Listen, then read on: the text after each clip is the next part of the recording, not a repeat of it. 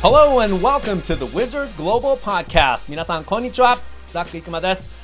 今回のゲストはロサンゼルス在住のスポーツライター山脇明子さんです。つい先ほどインタビューの収録が終わったんですが今日は山脇さんに NBA シーズンの再開八村塁選手渡辺裕太選手そしてブラック・ライブズ・マターいろんなトピックについて伺いました。特にブラック・ライブズ・マター山脇さんは12歳の日本人とアフリカンアメリカンのハーフの息子さんがいらっしゃいます。ものすごく大事なためになるお話を聞きました。皆さんお忙しい中だと思いますができれば最後まで聞いてみてください。それでは今回のゲストスポーツライターの山脇明子さんです。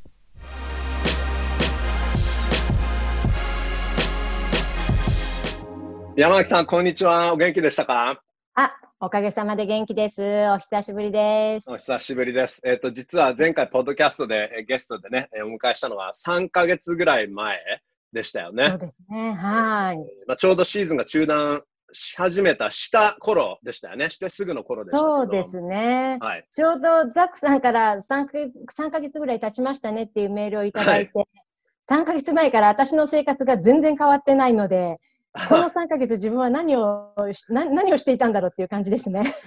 そうですか。あのはい確かに何か僕もそうなんですけど、まあ、僕はその間日本にも帰ってきてるんですけど、ええだけど3ヶ月で何もほとんど変わってないなっていうのが確かにみんなポーズボタンを押しても、そのままポーズした状態が続いてるんだなっていう感じですけどね。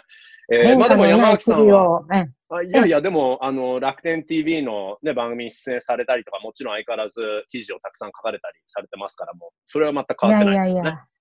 まあ、一層があいあいかあそうですね、おかげさまで忙しくはしてるんですけれども、い、はい。やもう本当に平坦な日々を、平坦というか変化のない日々を送ってますね。はい。まあ、かちょっとね、僕らには慣れないというか、ちょっと違うチャレンジですよね、この期間、そうです。ね。はい。あのーまだまだかもしれないんですけど、えーっと、LA、ロサンゼルスのコロナの状況っていうのは収まってきているんですか？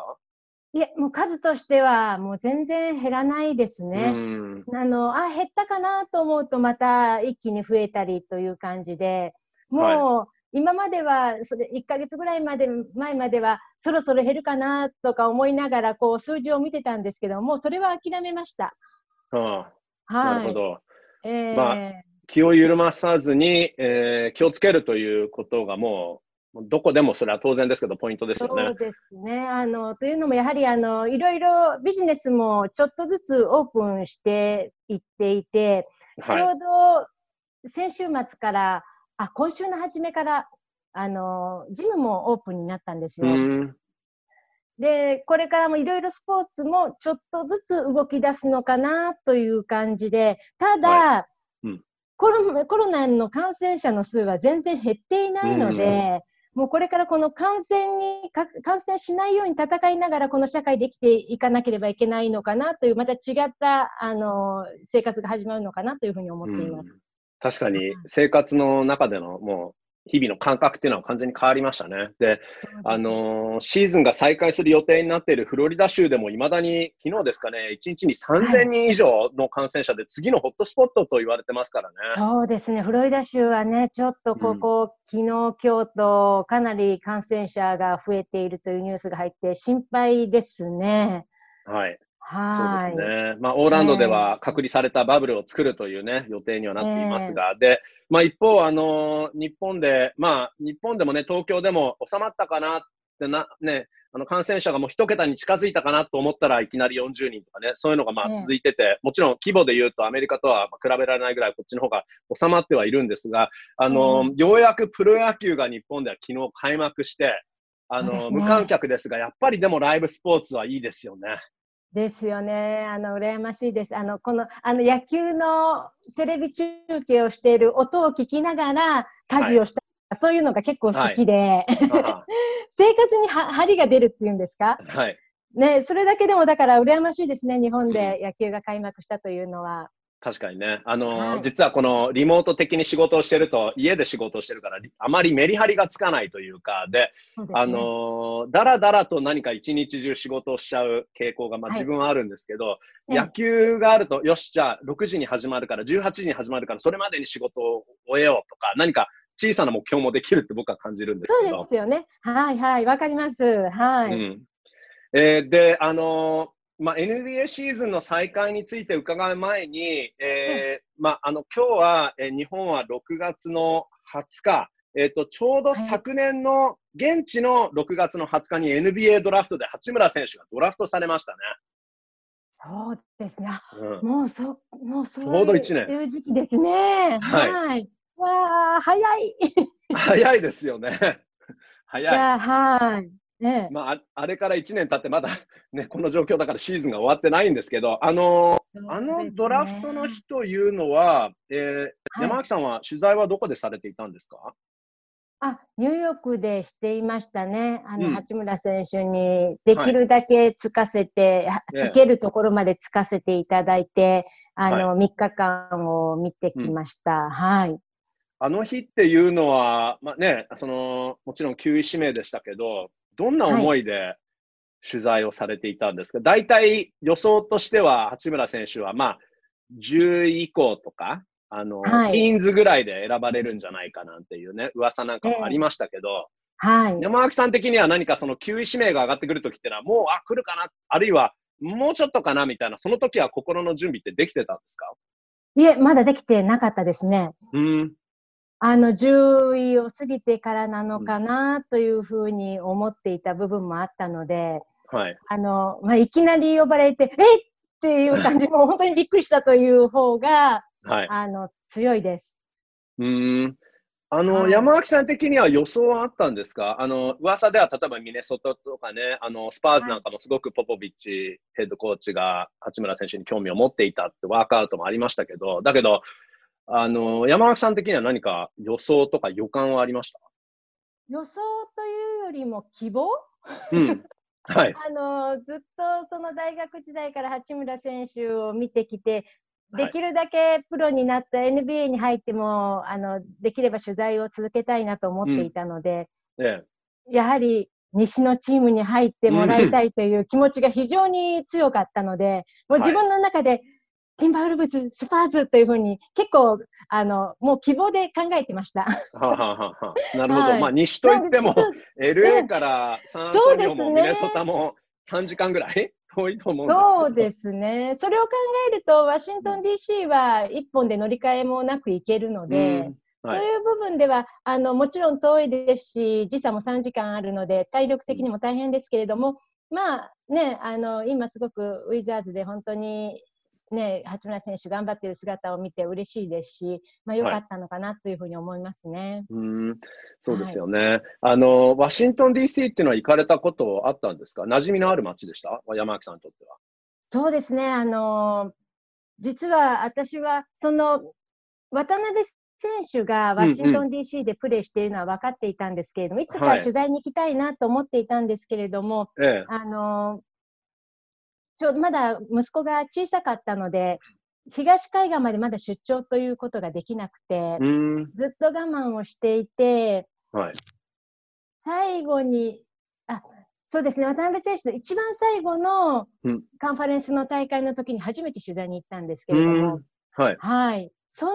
前に一度家族で行きました。その時に、家族旅行はでも、これでワシントン DC なんて私来るの最初で最後なんじゃないかなっていうふうに思っていたんですけれども、はい。渡辺選手のその最後の試合にあ行くことができて、さらに今はもうね、結構ワシントン DC に通っているので、はい。なんかあの家族できた時にいろいろちゃんと見ておこうと思っていたのが、うんうんなんかすごい不思議ですね。うん。確かに はいそうですよね。僕も、あの、高校はトロントだったんですけど、うん。えーやっぱりワシントン DC ってなんかその修学旅行で行くポイントの一つなんですよね。カナダの学校だったからもちろん、あの、首都のオタワに行ったりとか、だけどニューヨークへの修学旅行とかワシントン DC とかもあったんですけど、だけど、ええまさにその学校で行っていろんなミュージアムを訪れて、で、ですね。えーまあ、なんか確かに本当にまた戻ってくることはないかもしれないから、ちゃんと見とかなきゃな、みたいな。はい。子供の時でも何か、あの、まあ、なんかまた戻ってこないとまでは言うと大げさだけど、でも、ここはめったに来ないだろうから、ちゃんと見とかなきゃな、みたいな、そのスミそうですね、ソニア。博物館とかでも、はい。でも、まさか僕もね、住むとは思ってなかったですけど、でも、えー、まあ、それでワシントン DC にね、たくさん通うようになりましたけど、ちょっとあのドラフトの日に、山脇さん、ちょっと戻ると、じゃあその、9位指名の時ってやっぱり、あ、ちょっと思ったより早かったから、結構そこで急いで記事をパパッとあの書かなきゃいけなかったりしたんですか？それとも結構もう用意はできてたから、ああとはもうチームの名前をはめ込むだけみたいな感じだったんですか？そうですね。あのまあ、本当に本気という、あの事実関係のどこそこに指名されたという部分では、うん、そうあのもう本当にチーム名を書くだけだから、あの、はい、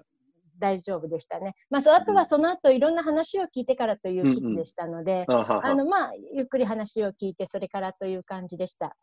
うんなるほど。で、まあ、あの行き先としては、まあ、もちろん LA からノンストップで行けるだけではなく、八村選手的には、はい、あの本当にポジションに空きがあったわけですから、ええ、れだけスタメンでっていうか、全試合スタメンですから、まあ、はい、ルーキーとしてはね、ちょっと勝てないチームにいるっていうのは辛いかもしれないけど、でも、あの、これだけプレイングタイムがもらえたっていうのは、一番ある意味理想的なランディングスポット、チームかもしれないですよね。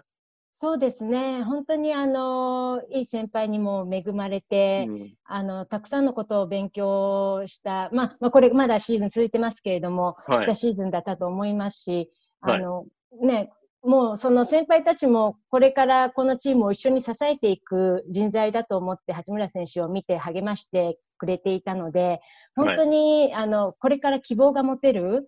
ね、これからウィザーズどんどんあの期待されていくチームになるでしょうし、本当にこの1年、この1年の経験を見ても、ウィザーズに入れたのは良かったなというふうに思いますね。はい。あのーうん、シーズン再開のプランがなあ明らかになり始めた頃っていうのは、えー、それが全チームなのか、あるいはもう本当プレーオフから進めて、あの中断、あのシーズンを再開するのか、あるいは20チームプランとかもありましたけど、あの、はい、22チームになって、まあ、そこにその21チーム目と22チーム目にフェニックス・サンズと、あとワシントン・ウィザーズという、ちょっとゲーム差的には かなり、あの、いくら試合が少な、あの、何試合あったとしても、ちょっとゲーム差的には難しいんじゃないかっていう、その2チームもなんとか入れて、で、はい、まあ、ウィザーズが、まあ、勝率で言うと本当に22番目のチームということになりましたけど、まあ、八村選手にとっては、うん、あの、ここからチームがプレーオフに勝ち進めなかったとしても、この8試合は結構価値ありますよね。すごく価値のある8試合になると思います。あのね、そのチームによっては、あの、まだまだ本気で戦って、あの、もうそのね、あの、シーズンで好成績を残したチームの集まりですから、はい、その中で戦えるというのは本当に価値のあることですし、うん、その相手のチームの選手もやっぱりいい選手がたくさんいますから、もう一度、ここ、あそこ3月でシーズンが中断してそのまま終わるのではなく、うん、もう一度自分の力が試しができる、今後の課題ができるという意味では、もう一度戦えるというのは本当に八村選手にとっては良かったんじゃないかなと思いますね。そうですね。あの、はい、怪我明けの八村選手っていうのは本当にそこからスリーの精度が上がったじゃないですか。はい。だから、いくつかその、怪我をする前まで、12月までの、えー、シーズンっていうのは、まあ、いくつか課題があって、まあ、これが、サンプルがまだ小さいから何とも言えないかもしれないんですが、デイビッド・アトキンスコーチなんかも、あの、スリーがすごく良くなったから、それが引き続きできるか、はい、そういう確認っていうのも見たいですよね。そうですね。本当にちょうど調子が上がってきて、いろんな山を乗り越えながら来て、これから最後の力の見せ所というところで、中断になってしまったので、うん、その続き、まあちょっとね、あの、時間が間の月4ヶ月ぐらいになるのかな、結局開幕に。それくらい空くので、あの、なかなか難しい部分はあると思うんですけれども、うん、やはり、その、最後にもう一度やり遂げるということができる機会があるというのは、本当に良かったと思います。はい、確かにね。はい、で、まあ、もともとは残り18試合で、5.5ゲーム差、8シードから。だから、これはかなり難しかったのが、まあ、引き続き難しいんですが、それでも、今度は5.5から4ゲーム差以内、つまり1.5ゲーム差縮めるだけで、で、そこから2連勝、第8シードにすれば、プレーオフに入れるという、まあ、かなり難しいけど、かなりラッキーな状況になりましたよね。そうですね。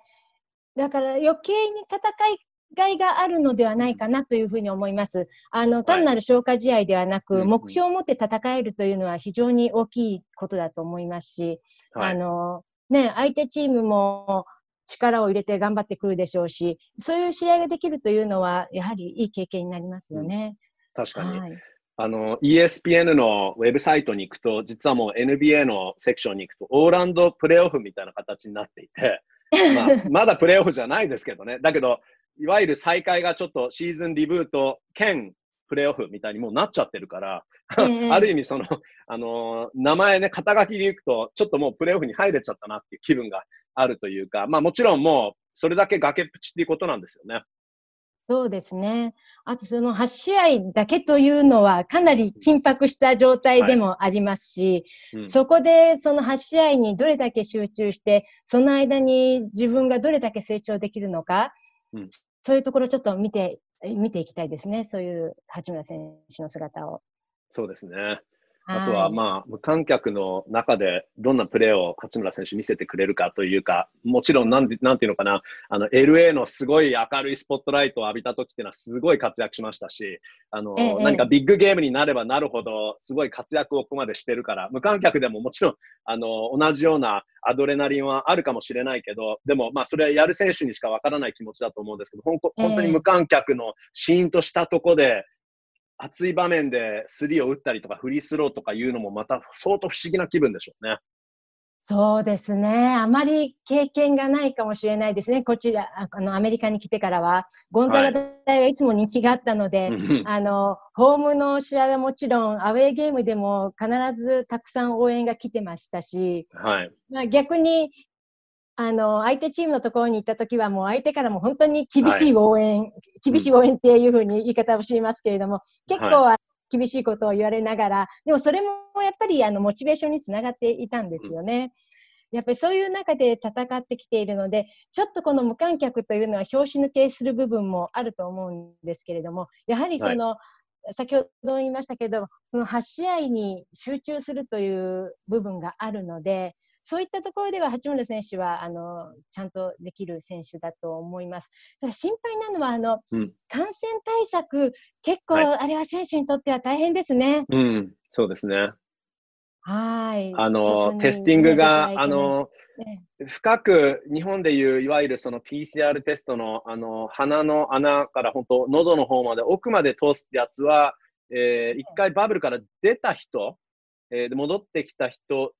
じゃない、でなければやらなくていいみたいな話なんですけど、それでも、あの、はい、テスティングがすごく毎日のように、まあ毎日ではないかもしれないけど、本当にあの頻繁に行われるわけですからね。と、あとは、そうですね、まあ、その隔離された状態、いくらそのキャンパスが大きいからと言っても、結構家族に会えない期間も長いわけですし、そうなんですよね。シュ選手だからね、一人もんだから、まだそこは、ね、ルーキーだから、まあ必死になってやってる感じかもしれないですけど、家族を持ってる選手とかは大変ですね。大変ですね、本当に。もう何週間も会えないというのは、うんかなり精神的に辛い部分があって、自分で何とか抑えようとし、はい、これは私もこの自粛期間に本当に感じたことなんですけれども、はい、自分では毎日が楽しいと思っていて、やることがあって本当に幸せだと思ってるんですけれども、やはりどこかで何か溜まったものがあうん、あるんでしょうね。時々やはりそのストレスを感じるというか、うん、あの、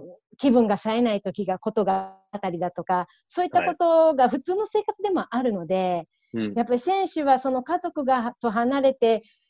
毎日いろんなね、感染対策のために、その検査を受けたりしながら、このバスケだけに取り組んで、というのは、やはり長期間になればなるほど大変だと思いますね。あの、最後残るチームなんかにすれば、あの、まあ、プレーオフのね、第2ラウンドからは家族が来れるということですけれども、子供が多い、はい、大きいところだったら、もうその頃って夏休みが終わっちゃうんですよね。はい、確かに。そうなるとね、お子さんももう来れないので、うん、もうそしたらもう3ヶ月、もうかなり長い間、家族と会えない状態になってしまうので。うん、確かに、ね、本当そうですね。3ヶ月半、3ヶ月ですね、本当にね。そうですね、10月。7月の途中からオランドに入って、10月の、そうですよね、12日、はい、で、ね、お子さんに会えないっていう、しかも、やっぱり、まあ、日本でもそうですけど、アメリカはもう特にそこ、ね、ファミリーファーストですからね。あの、ね、ファミリーのためにこのバスケをやってる。だけど、ファミリーに会えない。じゃあ何のためにやってるのかみたいになっちゃうかもしれないし。そうですね、そうですね。はいあの、まああのええはい、あの懸念する選手もね、うんあのカイリー・アービングとかエイブリー・ブラッドリーとかはね、かなりあの激しく、はっきりと言っていますけどね。はい、そうですね。まあうんこれからね、来週の頭ぐらいに、あの、ある程度出ない選手なんかは、もし出てくるんでしょうけれども、はい。何人ぐらいの選手が出ないというふうに決めるのか、ちょはいっとね、気になりますね。確かにそうですよね。あの、はい健康の問題がない限りは、えーまあ、再開したシーズンに参加しない場合、え基本罰則はないけど、だけどやっぱり、えーその試合数の給料が15%ぐらいカットされるんですかね。結構給料にもね、関わってきますね。はい。まあ、あの基本、その罰はないけどっていう NBA のスタンスは良かったなとは思いますね。で、ええまあ、ただやっぱり、じゃあ逆にその体を張って出る選手にと出ない選手で何も給料が変わらないんだったらインセンティブがなくなっちゃうから、まあ、そこは100%と大体85%ぐらいっていうのも、まあ、フェアかなとは思いますけど、まあ、本当に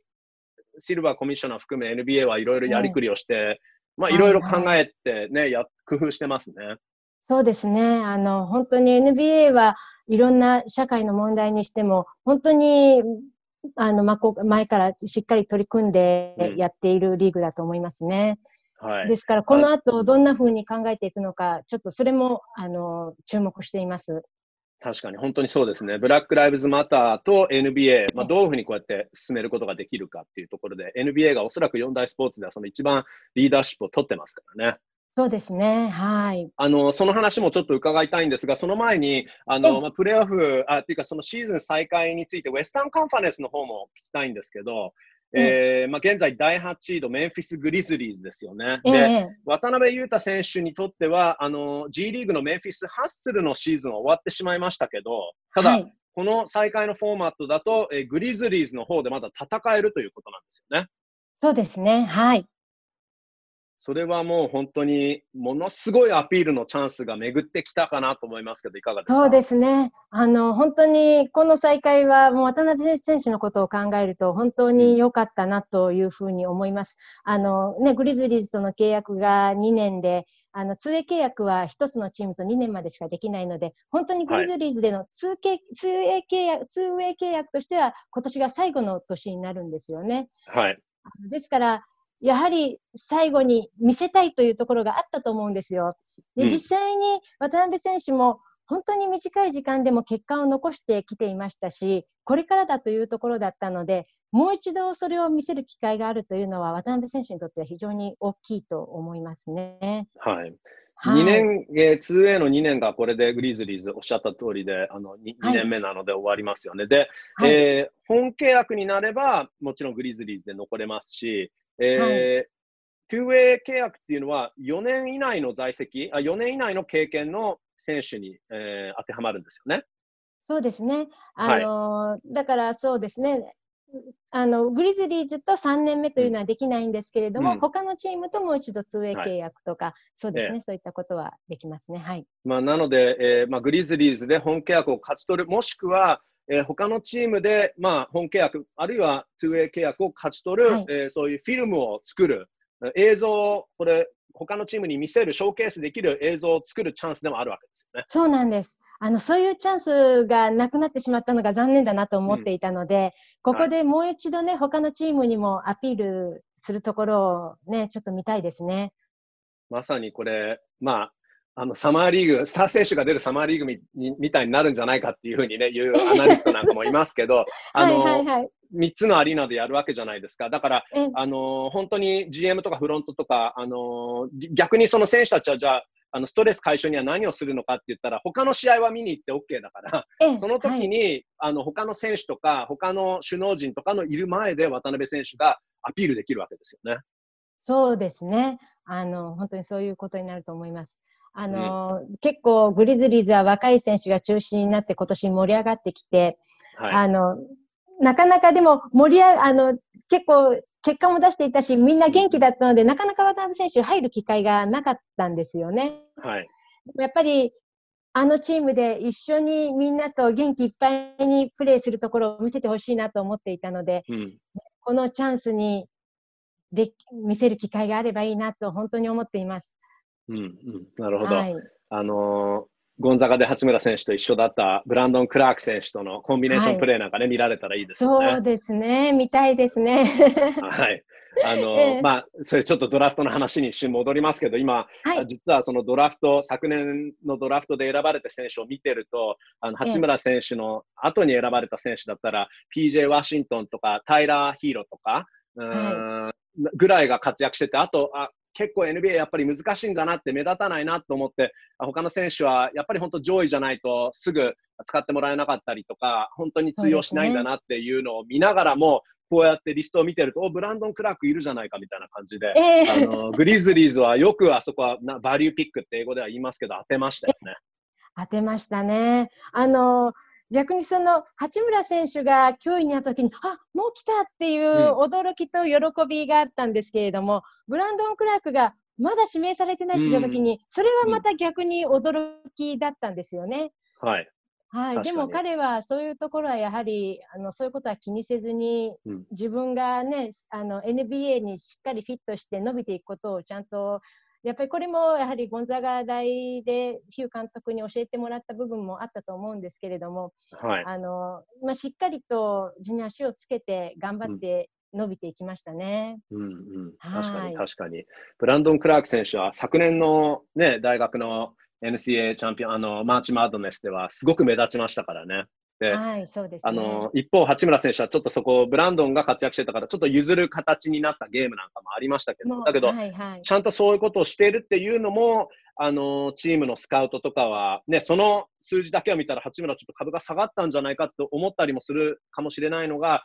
ちゃんとスカウトってフロントっていうのは見てるんだなと思いました。ね。ね。本当にあのワシントン・ウィザーズでも、ね、もう3年前から見ていたという話を聞いて、はいあの、もうその時から八村選手のことをずっと調べて、それはゲームでの姿だけじゃなくて、うん、ゲームコート以外の八村選手もずっとあの調べていたというふうに言っているので、やはり NBA のね、はい、本当にスカウトの奥の深さというのを感じましたね。うん、確かに、確かに。はいシーズン再開が、まあ、楽しみですね。本当にまあ選手の安全と健康、選手とかスタッフとかですけどね、まずは。えー、えー、まあ、だけど、まあ、僕も、ね、やっぱり昨日プロ野球見てて、まあ、無観客とはいえ、あやっぱりプロがその本番やるときっていうのは練習試合とはまた別で、本番やるときっていうのはやっぱり面白いなと思うから、本当に NBA が楽しみですね。そうですね。あの、まあ、無観客で静かな部分、どんな声が聞こえてくるのかなという楽しみもあります。うんうん、はい、確かに。あウィザーズベンチはとにかく賑やかなのでね。あのえー、そこは絶対声がモー・ワグナーとかの声が、ブライアントとかね、ジョン・ウォールとかの声がたくさん聞こえてくるんでしょうね。ええー、そうだと思います。はい。あの、ちょっと話を、えー、切り替えたいんですが、はい。えー、まあ、あの、ブラック・ライブズ・マターの話、ちょっと先ほどもありましたけど、えー、まず、えー、で、今日は結構山脇さんも活発にあの、ジューンティンスについてツイートをされてるのを見て、あ、さすがだなと思ったんですけど、あの、うん、アメリカは6月の19日は、えー、ジューンティンスという、えー、日で、はい、えー、まあ、もともとはね、あの、黒人の奴隷解放の記念日ということなんですけど、えー、まあ、ウィザーズ、あとミスティックスの選手たちと、はい、えー、チームの職員たち、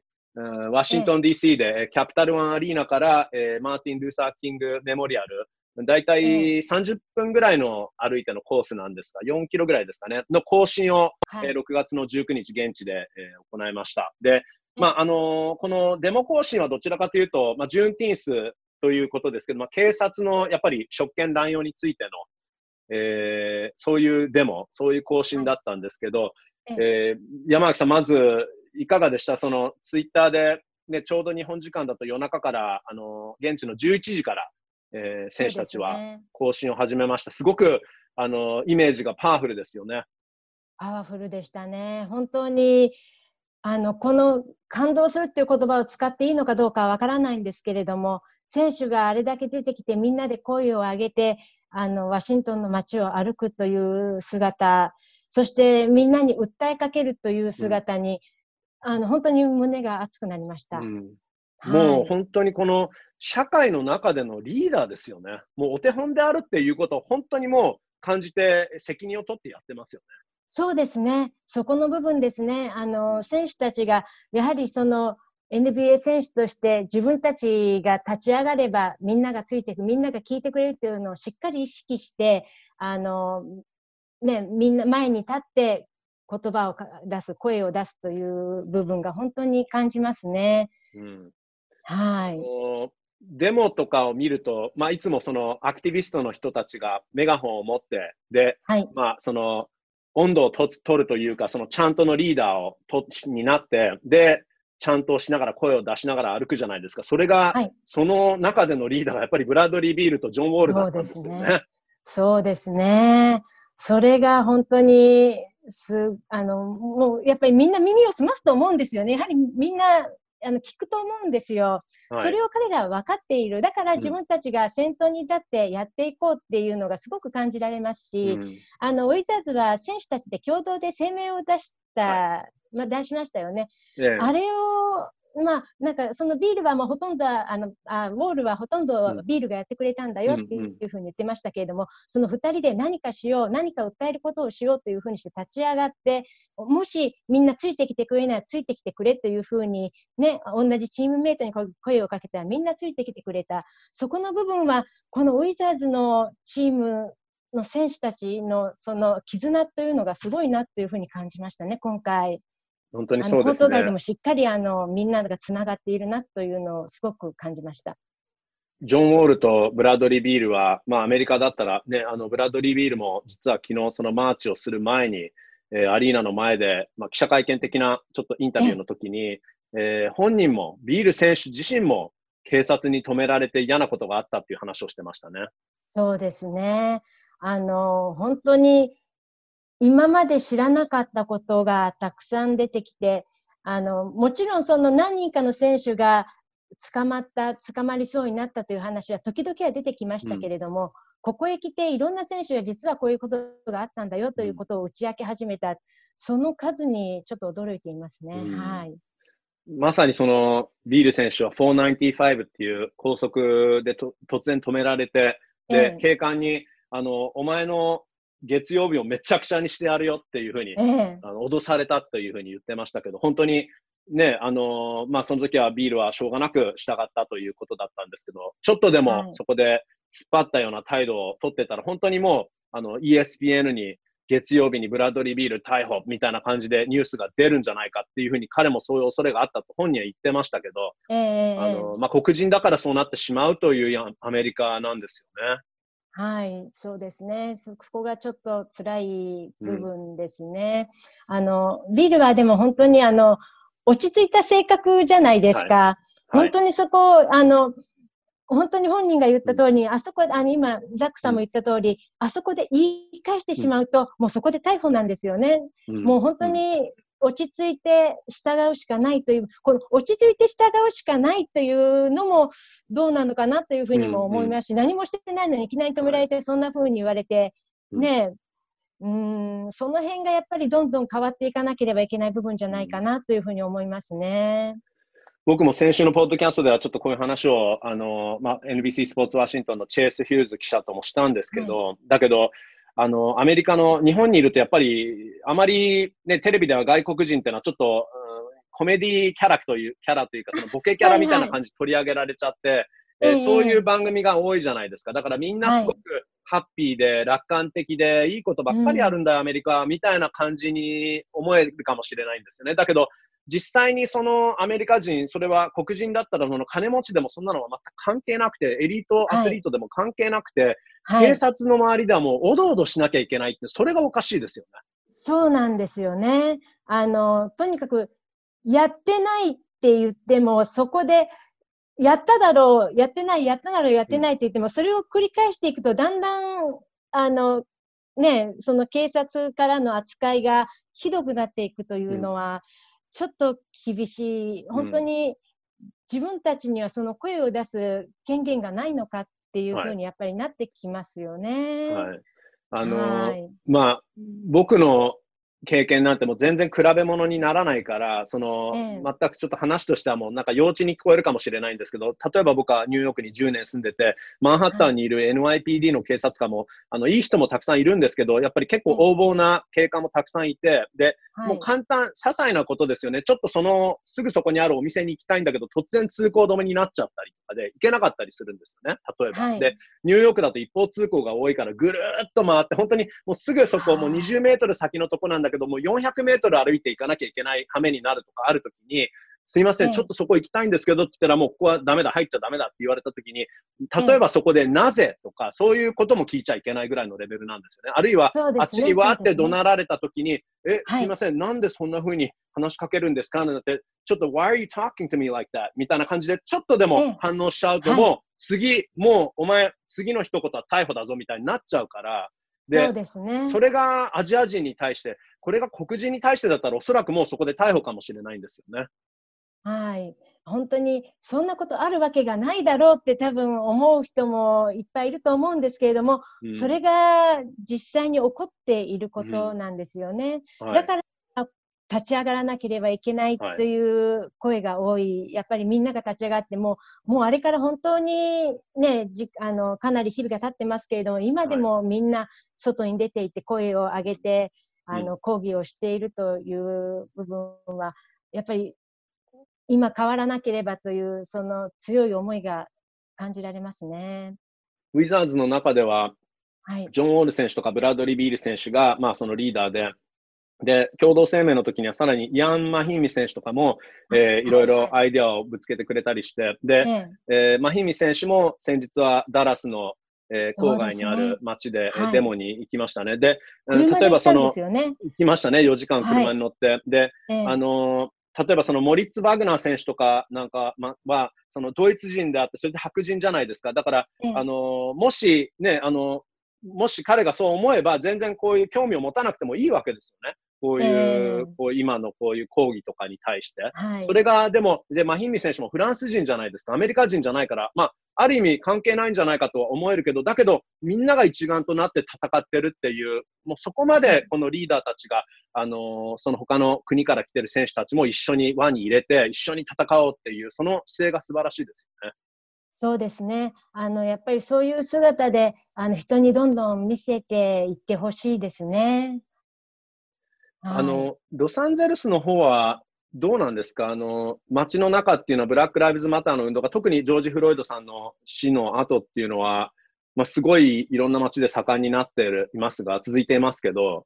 ええええ。ロサンゼルスでもやっぱりその人たちの思いっていうのは感じるものなんですか？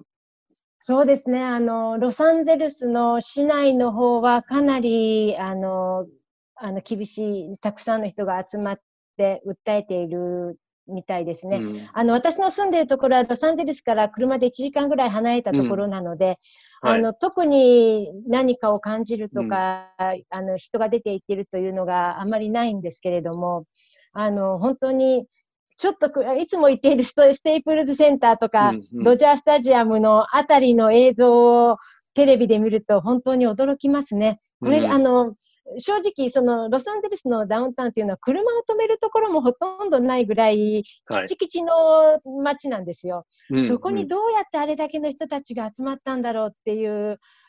驚くほどの人数の人たちが集まってますね。うん。はい。レブロン・ジェームス選手も、すごく選挙、特に選挙に向けてね、えーの活動とかに関わっていて、はい。あのーまあ、NBA の選手っていうのは、ね、さっきも言いましたけど、四大スポーツの中では、まあ、リーグがそうして、そうし、そうあってほしいっていう思いもあるからですけど、やっぱりはいデイビッド・スターンさんから始まってることだと思うんですけど、すごくええアクティビズムに対して、えーサポーティブというか、あのそれをどんどんどんどんあの選手たちにもうやってくださいっていう感じのリーグですよね。そうですね。あの、本当にそういう、あの、もう、そういうシステムが整っているというか、あの、もうそういうものができてますよね。うんあの、選手たちもそれ、もう自分たちの立場というのを分かって、しっかり、あの、声を出してみんなに話してますし、そういう部分では本当に NBA は、あの、先端を行っているなという感じはします。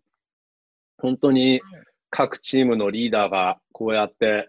お手本としてロールモデルとして責任を取って、えー、活動してるっていうのはもう本当に勇気づけられます。あの、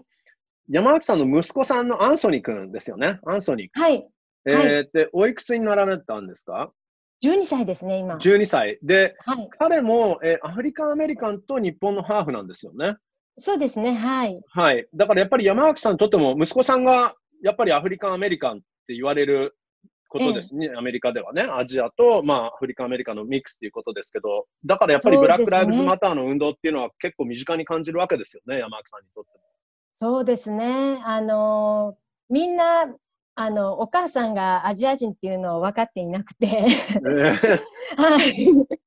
だから、みんな彼が、あのー、アジア人、日本人とアフリカンアメリカンの、うん、あの、ミックスだというふうには思っていなくて、みんなアフリカンアメリカンだと思っている部分があるんですよね。うん、あの、ですから、結構、余計にし、あの、結構そうですね、今回の事件でいろんな人の話を聞いて、ね、本当に心配になりましたね。そうですよね。はい。もし、この子が突然警官に止められて、うん、いきなり何かをされたらどうしようとか考えるようになりましたね。なるほど、はい、怖い話がいっぱいありますからね。そうですね。あの、アフリカアメリカンの人たちって、ちゃんと子供にもし警察に会ったらどうしなさいということを教えられてるみたいなんですね。あの、はい、まあ、それこそ反抗してはいけない。手はちゃんと上げなきゃいけない。はい、絶対ポケットに手を入れるな。うん、あと、ね、あの、フードのはするなとか、はい、そういったことをたくちゃんと教えられているみたいなんですけれども、うん、そういったことを私は全然教えていなかったので、うん、やはりそういうことを教えなければいけないのかな、うん、というふうに思い始めましたね。もちろん社会が変わってほしいということには変わりはないんですけれども、すべてを今すぐに変えるということは、やはりそんな簡単なことではないですし、うん、逆に少し心配なのは、今回この問題が大きく出たことで、今までそういうことを感じてなかった子どもが、あ差別ということに対して敏感になってしまって、うん、余計にそういったことをやり出してしまうんじゃないかという心配もちょっとありますね。なるほど。あの、アンソニー君はこの差別っていうことに関してはどういうふうに感じていると思いますか？そうですね。今まであまり経験がないみたいなんですけれども、あの、うん、なので、そんなに深くはまだ捉えていないみたいなんですね。うん、はい、あの、テレビの前でやっていることも、あ、ニュースだなというふうに捉えている部分があって、まだ自分に実感はないみたいなんです。うん。うん、はい。なるほど。えー、あのー、例えば、レイカーズにいるカエル・クーズマ選手も、アフリカン・アメリカンと、はい、あとは白人のハーフ、はい、えー、だと思うんですけど、ま、彼もね、その高校時代っていうのは、やっぱり、そのそういう、もろに偏見を感じたっていうわけではないんだけど、さりげなく、それが黒人の中にいても、ちょっと自分は違うんだな。君はミックスだからね、みたいな感じで。で、白人の周りにいると、だって君はブラックだろっていうふうに、やっぱり、その、弾き出されてしまうっていうことはあったという言い方をしていて、まあ、それは同じようなミックスがたくさんいる中でじゃないですか。あの、はい、それでもそういうふうになるわけで。で、そうですね。村選手なんかは、まあ、富山にね、おそらくその八村選手曰く自分はブラッカニーズだブラックとジャパニーズのブラッカニーズだという言い方をしていますけど、はい、富山にはやっぱり八村ファミリー以外あんまりいないんじゃないかなと思うんですよね。だから、えー、もし八村選手がもうスポーツでこういうエリートなスポーツ選手じゃなかったら、やっぱりね、バスケが上手いから人はもしかちょっと許してくれるかなとかそういうものはあるかもしれないけど、そうじゃなかった場合ってどうなってたのかなっていう、すごくハーフっていうのは大変だなって僕はまあ、自分もハーフだから 言うのかもしれないんですけど、えー、でも、100%仲間に入れてもらえないっていうのがやっぱりあって、すごくそういう意味では、まあ、アンソニー君もどうなのかなって思ったりするんですけどね。えー、そうですね。結構、今のところは、まあ、時々嫌なことはあるみたいなんですけれども、まあ、本人は結構笑いで乗り越えられるタイプで、まあ、うんまだその程度のもの、うんうん。今、今のところはその程度のものなので、うんまあ、楽しくやってうんうんいるのかなというふうにはします、聞きます、うん思いますけど、でもやはり、あの、その、ね、結構、侮辱的な言葉をかけられたりっていうことは何度かあります。うんうん。なるほど。なんかもう、あそんなこと言われたけど、まあ、もう笑いでごまかしちゃったよなんて本人は言ってるんですけど、うん父親はそれを言われたら必ず怒れというふうにうん。言うぐらいの侮辱の言葉ですよね。うん。はい、父親はやっぱりそこで許す、あの、うん、なんか、ごまかしてはダメだ。それはダメなものはダメだと言わなければいけないというふうに言いますね。小さい頃からやっぱり、まあ、そういう状況の判断も必要になりますしね、ここは流そうとか、ここは戦わなきゃいけないとか、結構な責任だと思うんですよね。まあ、あの、ある意味ポジティブを取るとしたら、そういうチャンスがある人生になるわけじゃないですか。他の人にはもしかしてないような、えーユニークな視点がある人生になるのかなと思うんですけど、やっぱり、あの、ボンガ選手も先日言っていましたね。あの、ちょっとまだ公開してないインタビューなんですけど、ドイツで、えーコンゴ出身の、えーご家族はコンゴの方々なんですけど、ボンガ選イサック・ボンガ選手はえードイツ生まれでドイツ育ちで、偏見っていうのは感じたって聞いたら、あのー子供の時はあまり分からなかったっていうんですよね。あだけどそう、です今振り返るとあれは偏見だったんだよなっていうはいことが多いと言っていて。ええそうですね。あの、何言われたのって聞いても、えそれを言われたのって思うことは私もあるので、多分分かってないのかなっていうふうに思いますね。あのーアンソニー君にとって、例えばその、八村選手が、まあ、こうやってスター選手になって、NBA 選手になって、日本で有名になったことで、似たようなバックグラウンドの子供たち、今までそういうスターっていなかったと思うんですよね。えーええ似たようなバックグラウンドの子供たちにいろんな影響をもたらしてると思うんですけど、そういうアンソニー君も日本に行った時何か八村選手がこうスター選手になったことによって変化とかってあったりしたんですか？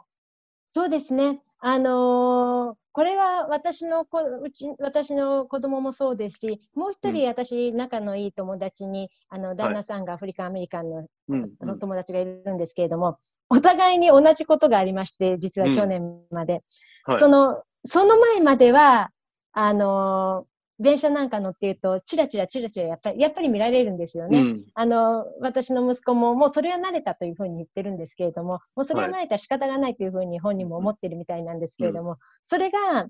あの、去年の夏からは、あ、八村？みたいなふうに言われることが結構あって、はい。特にあの私の息子はバスケをしていて、日本でうんうん。もバスケ部に入っていたりしたので、もうみんなもう八村君、八村選手みたいになるもんだというふうに見てくれていて、頑張れ頑張れ、八村みたいになれとかみんなに言ってもらえて、結構去年はそういった声をかけられ、そういった声のかけられ方が多かったですね。うん嬉しかったです。本人も喜んでました。うん。はい。それは良かったですね。やっぱりそういうポジティブなことがあるんですね。やっぱりそういう身近、自分に似たような顔をしたとか、似たような肌色のそういうスターが出る、うーんはいっていうのは大きいのかなと思うし、あの、ちょっと、あの話はずれるかもしれないんですけど、例えば僕はアメリカで役者をやってた時期もあったんですけど、あの、アメリカのテレビを見るとやっぱりアジア人の役者さんが本当に少ないじゃないですか。で、うん、しかも主役でとか少ないんですよね。脇役とかなんですよ。で、しかも、例えばなんかキスシーンとかになると、もう絶対アジア人男性っていないんですよ。あの、アメリカのテレビとか 映画見ると。だから、それだけでもアジアンアメリカンっていうのは、結構僕はアメリカで男性のアジアンアメリカンはすごく舐められるし、あの、よくモテないグループだっていうふうに言われたりするんですよね。はい。ええええもう本当、ある意味それは究極のマイノリティっていうのかな。ある意味、そのハリウッドはただアジア人女性は、あの、綺麗な女性がいて、ちょっと、あええの、なんか控えめな女性がみたいな、ちょっとそれも偏見も含まれてると思うんですけど、はい。そういう風なイメージが作り上げられてるわけですよね。だから、なるほど。あのアジア人の役者の中でも、あの、私が、僕が子供の時にテレビを見ると、白人しか黒人しかいないからって自分の同じような顔の人がいなかったんで、それが辛かったよねっていう人がたくさんやっぱり役者さんでもいましたし、なるほど。そういう自分に似たロールモデルがいるかどうかっていうところが大きいのかなと思うんですよね。そうですね。あと、あの、八村選手も、去年、ちょうど大学3年生の時ぐらいからかな、そうそういうことを本当に口にしてたんですよね。前にも、うん。あのザックさんとお話ししたことがあるかもしれない,、しれないですけれども、あの本人もそのハーフの、ね、うん。対象になるっていう、あのね、日本にいるハーフでもしかしたら嫌な思いをしている子供はい。がたくさんいるかもしれないけれども、そんなことないんだよ、すごくいいことだよ。ハーフに生まれたために良かったっていうこともたくさんあるよっていうのを伝えたいっていうことをよく言っていて、はい。そこの部分ですよね。それを八村選手が今すごい頑張ってやってくれている部分に助けられてるっていうところはたくさんありますね。はい。確かに。はい本当に、もうまだ彼は22歳なのに、こうやってリーダーシップを取ってくれて、この話はポッドキャストで以前してないと思うんですけど、あのー昨年ね、あのワシントン DC の日本大使館で、えーまあ、残念ながらオリンピックは延期となってしまいましたけど、この当時はね、まだ2020年に行われるということになっていて、その次のオリンピックに向けての意気込みを、日本はどういう国だっていうことを知ってほしいですかってアメリカで見てる人には、日本はどんな国だって知ってほしいですかって聞かれたときに、僕は八村選手は、日本は人が、いい人がいっぱいいて、美味しいご飯がたくさんあってって答えるのかなと思ったらそうじゃなくて、日本にはハーフがいっぱいいますと。ブラッカニーズがい。っぱいいるんですよって、それを知ってほしいって八村選手が言って、僕は、まあ、統計を取るときっとそこまでハーフはまだ多くないし、ブラッカニーズも本当はそこまで多くないかもしれないけど、やっぱりうん。もう少ないからって大事じゃないわけじゃないですから、大事なことは当然なので、僕はそうやって八村選手が日本にいるハーフを守ってくれたっていうのは、すっごく偉いなって、ありがたいなと思いましたね。そういうのをすごく感じていますね、彼は。うん。ええあのやはい。はいあ、すいません、どうぞ。あ、どうぞ。いや、あの、まあ、彼は4人兄弟の長男なんで、長男ですよね。はい。そういうのも関係してきてるのかなうんかこれは私が勝手に思うんですけれども、彼はやっぱり長男で弟、妹を守る立場で、そういうところから、やっぱり、実はこの自分の弟、妹以外にもたくさんこのハーフでいろんな経験をしている人がいる。どんどんその人たちをみんな僕が守ってあげたいというような、そういった感覚になったのかなと、勝手に思ったりしてるんですけれどもね。確かに。そうですよね。えーはいいや、本当に、あの、マイノリティで数が少ないから、だいらんあの守らなくてもいいんだじゃなくて、余計守らなきゃいけないっていう僕はそう思ってますからね。はい。あの、日本にいて、マイノリティになったことがない人、ちょっとこの言い方はもしかしてちょっと上から目線に聞こえちゃうかもしれないんですけど、でも僕はすごくこのことに強く思っていて、あの、日本にいてやっぱりマイノリティっていう経験をしたことない人が多いっていうか、それがほとんどだと思うんですよね。その、ええ。日本の人が海外に旅行に行ったとしても、ほんのちょっとですし、あのーちょっと留学したとしても、まあ、それは本当ちょっとの期間かもしれないし、本当にもう何年も住んでみないと、マイノリティの気持ちっていうのがわからないと思うんですよね。その、え山脇さんってアメリカって何年住まれてます？20、25年 ?25 年。はい。だから、その、イチローさんが昨年引退会見で、そのはいアメリカで、アメリカで過ごした時間で得たものって何かっていうと、そのマイノリティになったことが、慣れたことが今後の財産の一つだという言い方をされてたと思うんですけど、はいそのマイノリティの気持ちっていうのはどうやって日本でそれを経験したことない人にどうやって説明しますか、山脇さんだったマイノリティの気持ち、ら。うん。難しいです。本当にこれはなってみないと、うんなかなか難しいものですうんね。うんあの、さっき、ななそのなんかその無茶ぶりのクイズみたいになっちゃいましたけど、その、ええうん、例えばアンソニー君が前は電車に乗ってたら、やっぱりチラチラ見られるとか、はい。あのー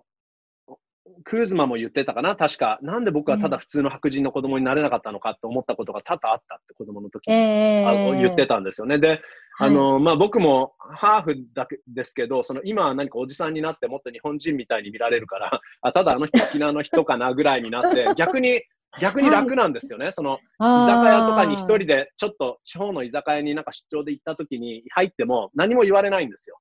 ええそっとしてもらえることがやっぱり嬉しいんですよね。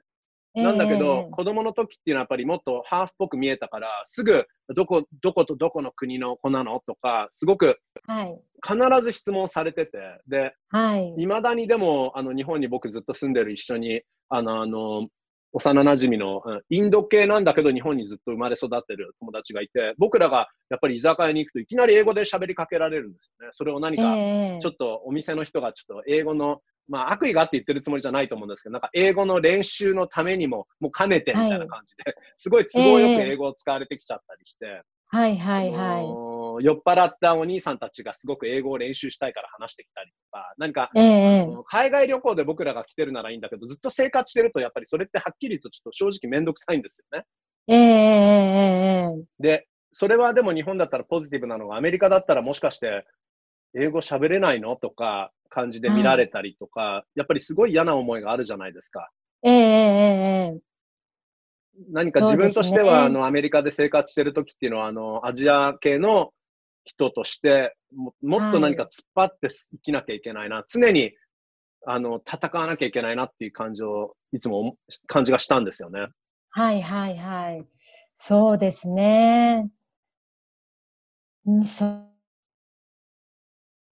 そうですね。日本にいると、すべてがスムーズに進みますし、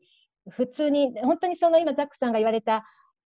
いろんな質問を受けるとか、うんうん、そこの部分はすごく思いますね。うん、あのえ、喋れるの？どこまで喋れるの？とか、うんうん、うん、あの、やっぱり質問をすごい受けたりとかいう部分は、うん、なかなか、でも多分これはやっぱり、そう、日本人の人にとっては、あの、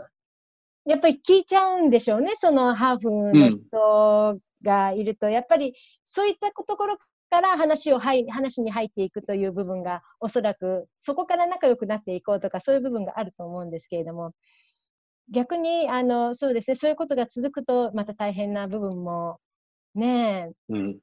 ありますよね。まあ悪気があって、日本だったら特に、あの、むしろね、確かにその部分は島国であって、好奇心が溢れていてっていう感じで、あの、うちの国に来てくれて本当にありがとうってどっから来たんですかみたいな感じでフレンドリーであるっていうのはすごく僕は素晴らしいと思いますけど、まあでも、はい、自分の父親もカナダ人ですけど、日本に、えー、もう45年住んでて、それで、はいはい、まあカナダ人だから日本語はもう45年もいるからうまいんですけど、でもパーフェクトじゃないじゃないですか。で、い、ま、だに何か、え、あの、いつまでいるのみたいな感じで聞かれちゃったりして、よく飽きないなとか思ったりするんですけど。そうですね。やはり、なかなか難しいですね。それやっぱり、うん、日本の人がそういうことを感じるのっていうのは、ちょっと自分がなんか違う、あれ、今日の服がおかしくてみんなに見られてる気がするとか。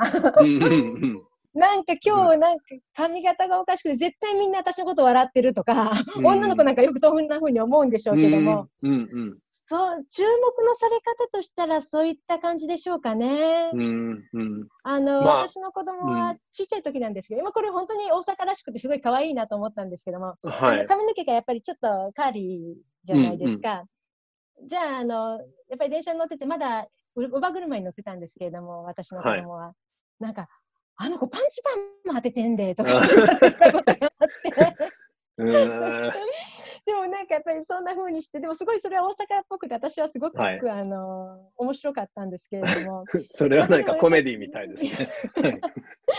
やっぱり人から見られるっていうのは多分常にありますよね。うん、だから自分が何か今日気になることがあってみんなに見られてる気がする。それそれもなんかなんとなくみんなくすって笑ってる気がするとか思った時に、うん、それが多分そのハーフの人たちが時々あんなところにちょっと変わった人がいるあ日本人じゃないっていうふうにちらちら見られるとか、うん、そこの部分とちょっと重なる部分はあるのかも、うん、それをいつも受けているのがそのハーフの人たちだっていう部分もあるかもしれないですね。はい。まあ、あのアメリカだったら、例えば、まあ、LA にいればアジア系がたくさんいますからね。逆に僕も東海岸からロサンゼルスに行くと、本当アメリカの中だけでも全然違いますからね。あの、は、なんてアジア系が多くて心地いいんだろうと思ったりするのが、えーね、あの、フロリダで僕は一回、えー、2ヶ月ぐらいお芝居をやって、ちょっと2ヶ月過ごしたことがあって、フロリダの田舎町だったんですけど、あの、実際に、あ、今日2日ぶりにアジア人見たぐらいの話ですから、もう本当にいなくて、で、まあ、これがね、自分は英語の、まあ、方がネイティブ、どちらかというとネイティブだから、あのーそういうな、どっから来たの？みたいな感じの屈辱は感じなかったとしても、やっぱり、君はアジアンだからね、みたいな、ちょっと違う扱いになってるんだなっていうのはすごく感じて、で、ええ。まあ、やっぱりまだまだその日本も、まあ、当然アメリカも、あの、まだまだ、まあ、進歩ができていたとしても、本当にまだまだこれからなんだなって常に感じますよね。そうですね。これは本当になかなか、あの、みんながそういうふうに分かる、分かり合えるというのはなかなか難しいところはあると思います。うんはい。まあ、とにかくいろんな違いがあっても、できるだけね、う ん何かアイディアリスティックかもしれないけど、優しいハートでお互いをなんとか受け入れるっていう状態が普通になってほしいですよね。そうですね。あの、本当に、あの、まあ、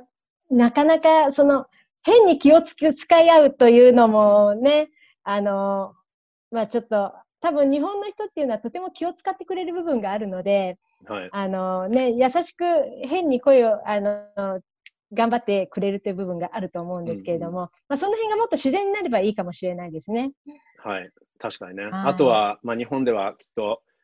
これが、ね、アメリカ人にしても、その本当、どの国から来たかによって、全然扱われ方も違うと思うから、もう本当そこも含めですよね。そうねもう、もう関係なくですよね。もうどの国から来ても、あの、みんなを同じように、あの、もちろんなんか失礼なことしてる人だったらそれを指摘することも必要かもしれないけど、ええあのもしかしてそれはただ文化の違いでわからないかもしれないっていう部分もあるから、だったら優しく教えてあげるとか、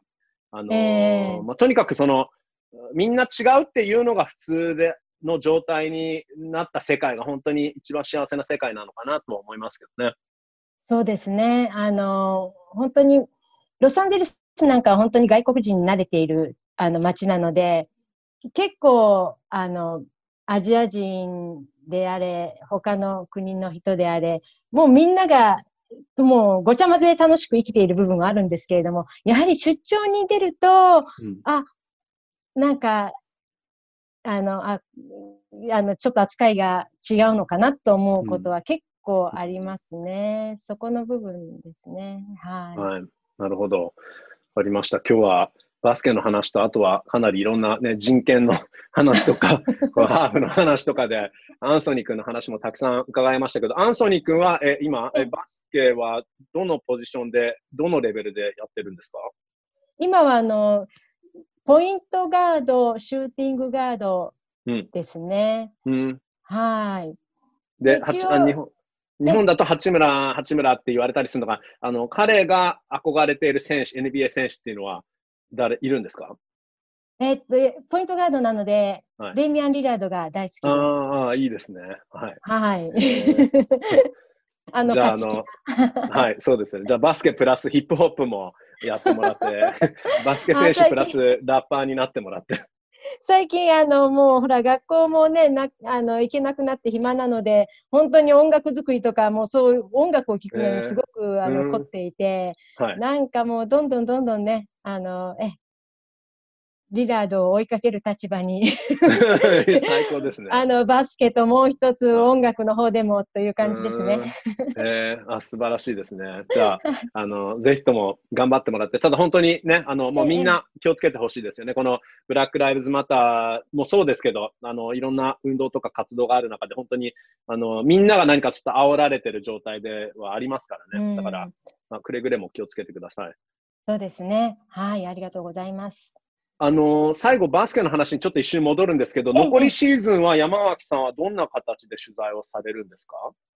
え、まだ未定ですね。あの、そのオーランドでメディアがどういうふうになるかというのが、ちょっと今のところわからないので、はい。あの、結構限られたメディアだけはいになるという話もありますし、はい、ありますね。取材の方も制限もね、かなりあるようですので、はい。今のところ何とも言えないですね。おそらく選手たちとはそこまで直接話せないっていうことですからね。だから、そうですあね。のあとはそのい実際にそのバブル、その隔離された環境に入れたとしても入りたいかどうかですよね。そうですね。その辺も難しいですね。うんかなりメディアもかなりのあの、ね、検査もさせらあのしないといけないと思いますし、ねはいややっぱり選手と近い位置になるので、うんまあ、その辺がすべて分かってからという感じですね。はい、そうですね。はい。わかりました。ねじゃあ、おそらく、まあ、僕も、えー似たような形で、あの、チーム側としてはエッセンシャルスタッフっていう言い方で、えーええ普通だったらチーム帯同が50から60人ぐらいいる中で、まあ、その中に僕もなんとか入れてもらってるんですけど、えー今回のオーランド行きっていうのは35人ぐらいの制限になりますから、それね選手含めて、コーチ含めて、で、トレーナーとか、えーストレングスコーチとか、えーメンタルセラピスト、これもね、あとは確かに隔離された状態で選手たちが、あのーメンタルヘルスもいつも常にしっかりと、あのー対応できるようにと、あのそういうサイコロジストっていうんですかね、心理学者とまではいかないけど、そのメンタルヘルススペシャリストも一人、えー帯同させる形になりそうなので、えええーまあ、35人には、まあ、僕はもう全然、あの、入れないとは思うんですけど、まあ、となると、おそらく山脇さんと一緒の同じ、きっと、ズームの環境で、ええ八村選。手にインタビューする形になると思いますけど、そんな感じになるのかなと私もちょっと思っています。はい。ええはい。じゃあ、その時はまたよろしくお願いします。はい、またよろしくお願いします。はい。あのー山脇さん、今日たっぷりとありがとうございました。とんでもないです。ありがとうございます。はい。じゃあ、くれぐれもお気をつけください。はい、ありがとうございます。はい。今日のゲスト、LA 在住のスポーツライター、山脇明子さんでした。ありがとうございました。ありがとうございました。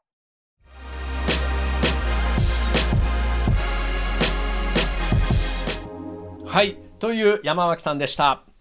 いやーやっぱり何よりもアンソニー君の話がとても印象的でした勉強になりましたデイミアン・リラードを目指す12歳いいですね夢がビッグですよね本当にアメリカがどの人種にとっても豊かになってほしいと思うばかりです。国境なんて関係ない。人種は関係ない。そんなアメリカそんな世の中になってほしいです。偏見いじめ人をけなすこと。本当に無駄なエネルギーだと思います。もちろんどんなことでも表面的なことだけでなく深い理由事情があると思うんですがみんなをサポートする環境があることが重要だと思っています、まあ、そして最も大きいのは教育。偏見をなくすには教育ですよね。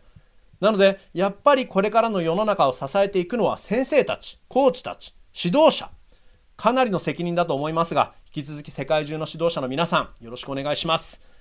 あと皆さん見て見ぬふりはやめましょう。人が嫌な目に遭った時ちょっとでも声を出すだけで助けるだけでどれだけ変わるものなのか。なんとかみんなをもっと支え合える世の中になってほしいと思っています。言うのは簡単。僕も今ああだこうだ言っていますが行動が大事あと一人ではできませんやはり大きな組織の助けも必要だったりします昨日、ウィザーズ、そして WNBA のミスティックスの選手たちは、ワシントン DC の街を更新しました。それを100%サポートしたのは、親会社のモニュメンタルスポーツ。僕は今この会社で働けてなんてラッキーかとつくづく思っています。